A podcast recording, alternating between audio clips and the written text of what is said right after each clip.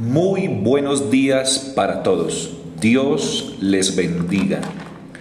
Hoy queremos compartir una palabra teniendo como referencia el libro de Génesis, porque allí encontramos que en el huerto de Edén hubieron dos palabras, la palabra de Dios y la palabra de Satanás. Dios dio su palabra al hombre y dijo, de todo árbol del huerto podrán comer, pero del árbol de la ciencia, del bien y del mal, no comerán, porque el día que de él comieres, ciertamente morirás. Y ahí tenemos que esa es la palabra de Dios, Génesis capítulo 2, versículo 16 y 17. Pero entramos al capítulo 3 y aparece un personaje llamado Satanás, la serpiente antigua, la cual también dio su palabra y le dijo a la mujer que si comía del fruto del árbol no iba a morir. Entonces la palabra de Dios decía, van a morir. La palabra de Satanás decía, no van a morir. Muchos no entienden que hasta el día de hoy lo mismo que pasó en el huerto sigue sucediendo en la mayoría de los seres humanos, porque está la palabra de Dios y está la palabra de Satanás. Ahora, ¿Adán y Eva conocían la palabra de Dios? Sí, por supuesto. Ellos conocían la palabra de Dios. ¿La obedecieron? No, no la obedecieron. Eso pasa hoy en muchos hijos y en muchas hijas de Dios. Conocen la palabra, mas no la quieren poner por obra, mas no la quieren obedecer. De nada me va a servir conocer toda la palabra de Dios, todo el consejo de Dios, desde Génesis, que es el primer libro, hasta el último libro, que es Apocalipsis, si no pienso en obedecerla. De nada me sirve tener estudios bíblicos, tener seminarios, tener institutos, estudiar la Biblia si no la obedezco, si no la practico y si no la pongo por obra. Jesús dijo, aquellos que oyen su palabra y la hacen, la practican, les compararé a un hombre prudente que edificó su casa sobre la roca. Y vinieron ríos, vientos y lluvia y golpearon contra aquella casa, pero aquella casa no cayó. Pero el que oye la palabra de Dios o el que conoce la palabra de Dios o el que estudia la palabra de Dios y no la vive y no la practica y no la ejecuta, le compararé a un hombre imprudente que edificó su casa sobre la arena. Y vinieron ríos, vientos y lluvias, y golpearon contra aquella casa, y la casa cayó, porque no estaba edificada sobre la roca, sino sobre la arena. Y cayó la casa, y fue grande su ruina. Por eso es importante que todo lo que hagamos esté edificado sobre la palabra de Dios. No menospreciemos la palabra de Dios. Tenemos varios ejemplos de hombres que desecharon la palabra de Dios, como Saúl, como Adán, como Eva, varios personajes en la Biblia que se apartaron de la palabra de Dios. Entonces tú y yo debemos escoger, tú y yo debemos tomar decisiones. ¿A qué palabra vamos a obedecer? Si a la palabra de Dios o a la palabra de Satanás. Cuando el hombre obedece a la palabra del enemigo y desecha la palabra de Dios, vienen consecuencias por el pecado, vienen consecuencias por esa desobediencia, vienen maldiciones. Nada bueno nos va a traer desechar la palabra de Dios. La palabra del enemigo solamente nos va a traer problemas y dificultades. La palabra del enemigo siempre irá en contra de la palabra de Dios. Pero tenemos un buen ejemplo en Jesús, porque el primer Adán desobedeció al Padre, pero el postrer Adán, que es Cristo, se sometió al Padre en todas las cosas. El primer Adán trajo muerte, pero el segundo Adán trajo vida y vida en abundancia.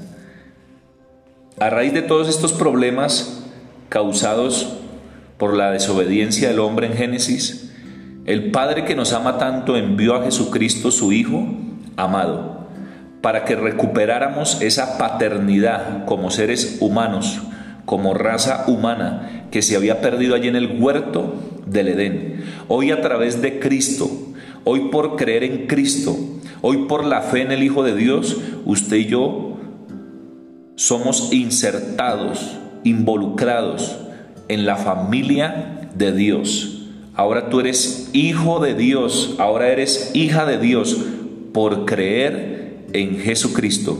Recuperamos la paternidad. Por eso hemos estado estudiando que la palabra Jehová es una palabra que aparece mucho en el Antiguo Testamento. Según una concordancia bíblica, esta palabra Jehová aparece 6.842 veces.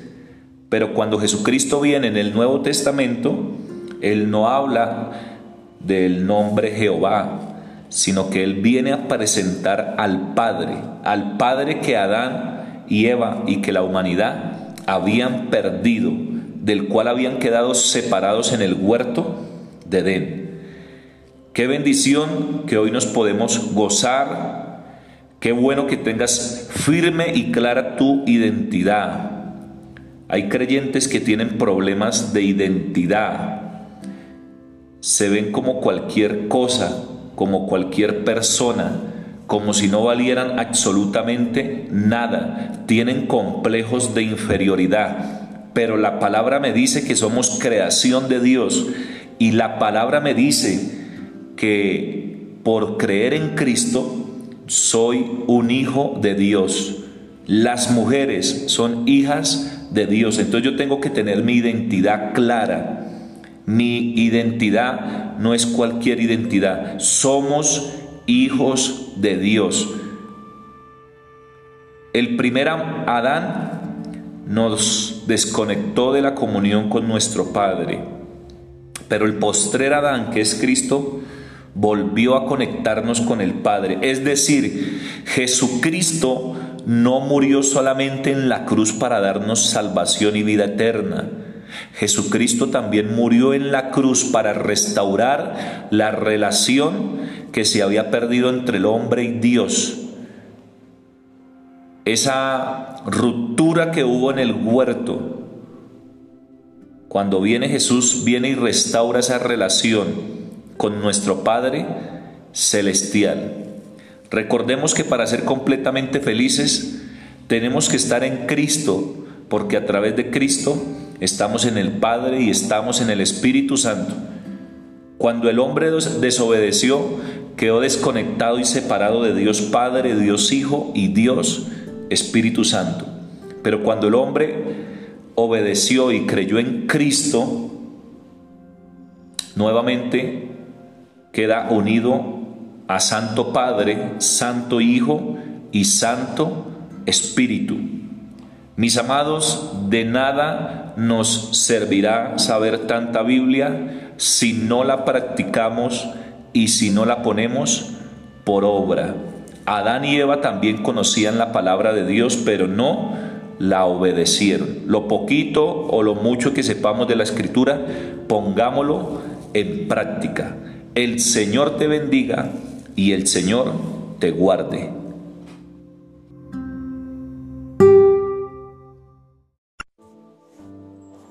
Padre, en esta mañana te doy gracias por este nuevo día y por la vida de mi primo John Jairo, el cual lo presento delante de ti en esta mañana, sus pensamientos, sus proyectos, sus anhelos, sus deseos, sus planes, sus miedos, sus temores. Padre, yo te pido que seas tú guiándole con tu Espíritu Santo en toda decisión que Él tenga que tomar en la vida. Te pido que lo ayudes, Señor, en los proyectos, en los pensamientos, en los planes que Él tiene. Oro, Señor, por la situación laboral, para que seas tú guiándole en esta área, para que no le haga falta, Señor, su trabajo, su provisión, para que Él pueda cumplir, Señor, con, con todas sus obligaciones, sus responsabilidades. Y oro, Señor, para que Él te conozca cada día más. Bendícelo, Señor, con tu paz. Bendícelo, Señor, con tu presencia. Bendícelo, Señor, con tu palabra. Te pido que le guíes todos los días de su vida. Gracias, Señor, por su corazón. Gracias, Señor, por su casa, su familia, su esposa, sus hijas. Te pido que le bendigas en este día, Señor. Te pido que le guíes en este día. Tu palabra dice que tú nos harás entender y nos enseñarás el camino por el que debemos andar. Tu palabra dice, mi paz os dejo y mi paz os doy. Gracias Señor, porque en ti podemos descansar, en ti podemos estar confiados y tranquilos, y todas nuestras cargas pueden ser depositadas en tus manos a través de la oración. Toda carga, Señor, toda dificultad, la tomamos ahora. Nos despojamos de todo peso, de toda preocupación, de todo desánimo, de todo desespero, de todo afán, de toda ansiedad que trae el día a día y lo colocamos en tus manos, Señor, y lo entregamos en tus manos, amado Padre para que seas tú llevándote todas esas cargas, Señor, para que seas tú aliviando todas esas cargas y trayendo paz y trayendo libertad y fortaleza en la vida de John Jairo, Señor, en la vida de cada uno de nuestros familiares y amigos. Gracias te damos, Padre, en el nombre de Jesús. Amén.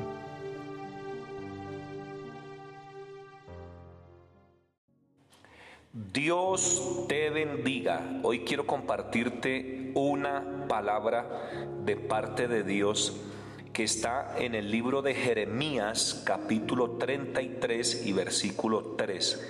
Y dice de la siguiente manera, clama a mí. Escucha lo que te dice Dios en este día. Clama a mí y yo te responderé ¿Quieres respuestas de parte de Dios? Pues Él hoy te está diciendo a través de esta palabra, clama a mí, acércate a mí y yo te voy a responder. En la Biblia constantemente se nos habla de la oración. ¿Qué es la oración? Es una comunicación con nuestro Padre Celestial. Y en esta comunicación puedes adorar, puedes alabar, pero también puedes preguntarle cosas a Dios. También puedes pedir la guía y la dirección del Señor. Es importante que tengas una vida de oración donde entregas tus cargas, tus problemas, toda ansiedad, todo afán, todo estrés, toda preocupación, todo lo que te esté robando o quitando la paz. Cuando la iglesia no ora, cuando el cristiano no ora, Satanás se aprovecha porque lo ve como una un punto de debilidad. Porque si no hay oración, vas a estar débil espiritualmente. Vas a, ser, más vulnerable a las tentaciones que traerá el enemigo, a las acechanzas que traerá el enemigo a tu vida, a tu casa, a tu familia. Hoy te animo a que empieces a sacar tiempos de oración. Sé disciplinado en la oración. Vas a descansar cuando entregas tus cargas, tus problemas, tus ansiedades. Ahora, mira lo que dice Filipenses 4:6. Por nada, y por nada es que, por nada es por nada, por nada estéis afanosos, dice en otra versión, por nada estén preocupados, angustiados. Por nada estén afanosos, sino sean conocidas vuestras peticiones. ¿Hay algo que te está causando afán? ¿Hay algo que te está causando dolor en tu corazón? ¿Hay algo que está trayendo preocupación, ansiedad a tu vida? Pues Dios nos dice en esta hora, no estés afanado, no estés preocupado, no estés ansioso. Más bien, ora, coloca tus, tus peticiones delante de Él en toda oración y ruego con acción de gracias. Y Filipenses 4:7 dice, y la paz de Dios, este es el resultado de la oración, que Dios va a traer paz en tu mente, en tus pensamientos, porque vienen pensamientos a turbarte, a desesperarte, a, a desestabilizarte. Pero si tienes una vida de oración, la paz de Dios, que sobrepasa todo entendimiento, guardará tu corazón y tus pensamientos en Cristo Jesús. Te animo a que ores, te animo a que entregues esas cargas a Dios, confía en Él, pase lo que pase esté sucediendo lo que esté sucediendo en este momento, confía en Dios. No coloques tu mirada en los problemas, coloca tu mirada en Cristo. Hay una historia en los evangelios que dice que Pedro caminaba sobre las aguas para ir a Jesús, pero cuando empezó a ver el fuerte viento, este viento que representa problemas, dificultades, situaciones adversas, comenzó a hundirse. Cuando los ojos de Pedro empezaron a mirar, empezaron a desviar su mirada de Cristo, comenzó a hundirse.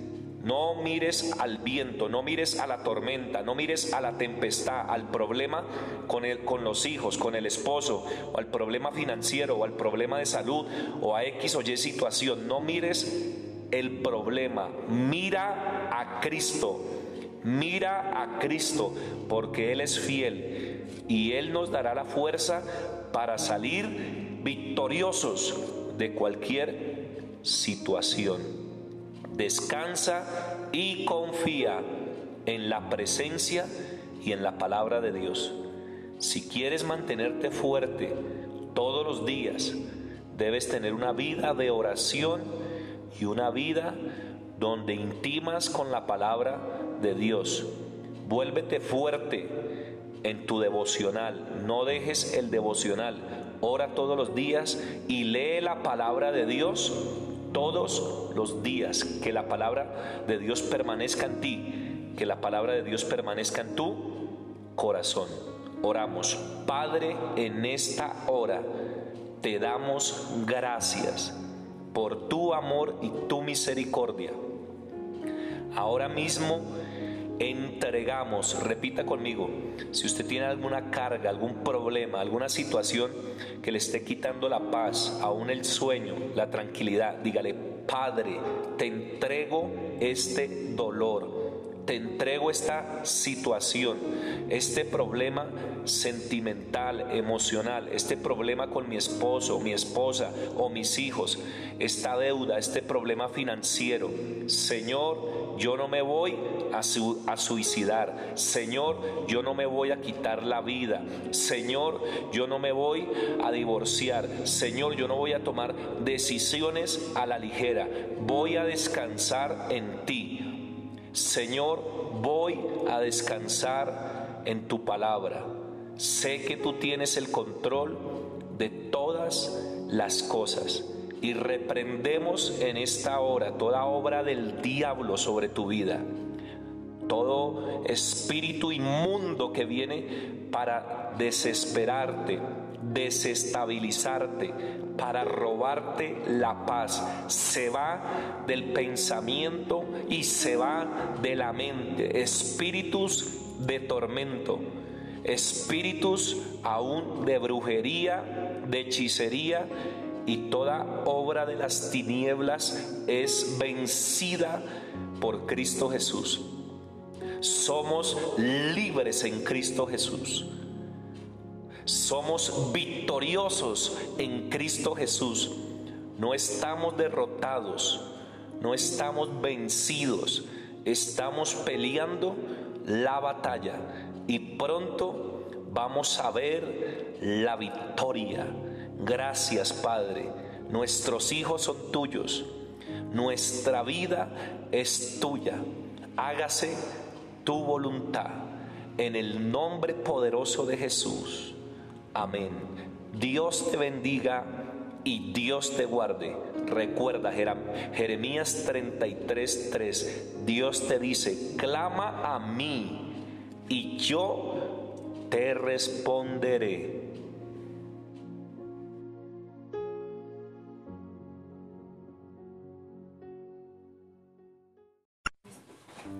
Dios les bendiga a todos. Muy buenas noches. Este es un llamado urgente a la iglesia de Cristo a volvernos a la oración.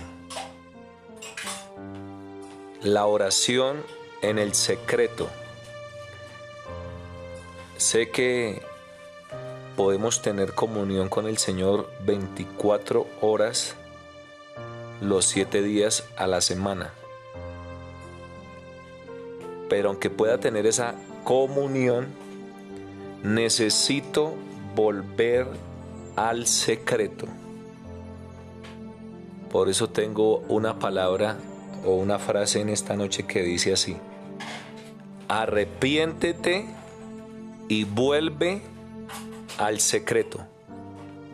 Arrepiéntete y vuélvete al secreto. En ayuno y oración, porque hay una carencia de cristianos espirituales en este tiempo.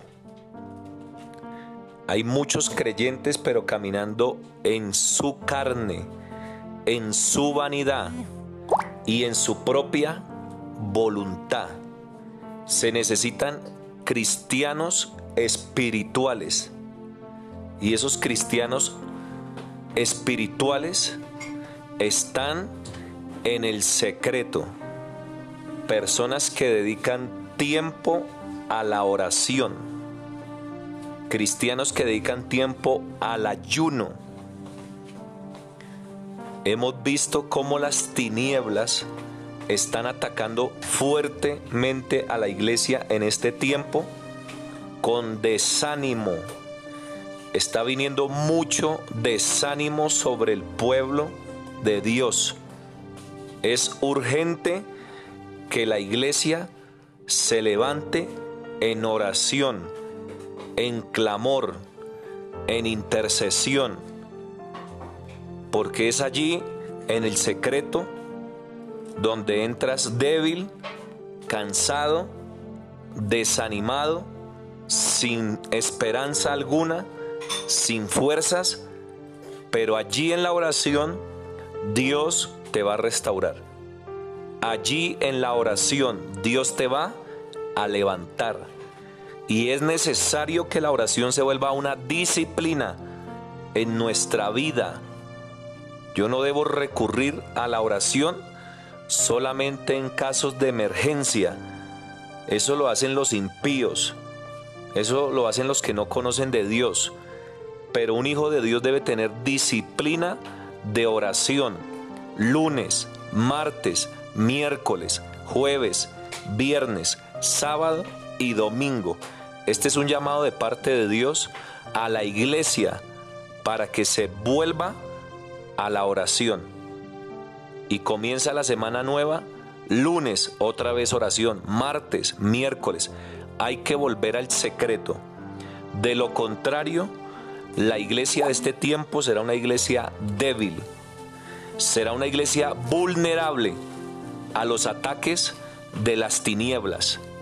Será una iglesia desanimada, será una iglesia cansada, será una iglesia debilitada y será una iglesia que en vez de tener alabanza en su boca, tendrá queja y lamentación.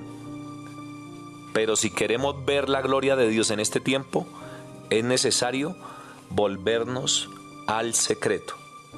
Dios te bendiga y Dios te guarde.